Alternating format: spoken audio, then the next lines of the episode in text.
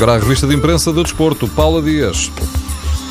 Só falta um telefonema de Pinto da Costa para que Sérgio Conceição seja o sucessor de Lopetegui. Esta manhã os jornais insistem no assunto e indicam que Conceição pode ser apresentado na segunda-feira. Sublinha o Record que ainda vai a tempo de orientar o Porto no jogo da Taça da Liga na quarta-feira, frente ao Famalicão. Em relação ainda a Sérgio Conceição, mantém-se a dúvida. Será que vai estar no banco do Vitória de Guimarães no domingo à noite no jogo contra o Futebol Clube do Porto?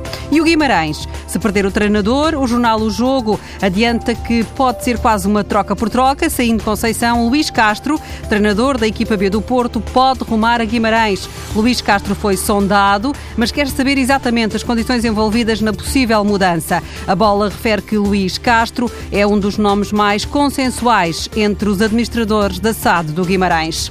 Jorge Jesus já anda há muito tempo no mundo do futebol e pede aos adeptos do Sporting para que mantenham o olho bem aberto para os ataques exteriores. Querem destabilizar o Sporting, é o aviso do treinador, que acrescenta querem tirar-nos o Slimani. Jesus entende que as notícias sobre a agressividade do argelino são manobras contra os jogadores. Sobre Theo Gutierrez não há caso, garantiu Jesus. O jogador chegou ontem, dentro do que estava previsto, e vai treinar esta manhã, na expectativa que tenha recuperado da lesão na anca.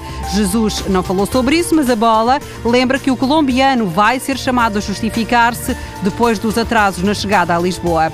É um assunto esmagador nos jornais em Espanha. A proibição imposta pela FIFA ao Real Madrid e ao Atlético Madrid de inscrever jogadores. Ainda podem fazê-lo até ao fim deste mês, mas depois disso, só no verão de 2017. Além da certeza de que os dois clubes vão recorrer, há uma situação insólita nesta história. O AS e a marca destacam que dois filhos de Zidane estão na lista, são apontados pela FIFA como jogadores menores de 18 anos, mal inscritos no Real Madrid. A imprensa espanhola não traz na primeira página um outro caso, mas por cá os jornais desportivos contam que também o irmão de Garay, o ex-jogador do Benfica, que se chama Benjamin e tem 15 anos, também ele foi apanhado nesta história.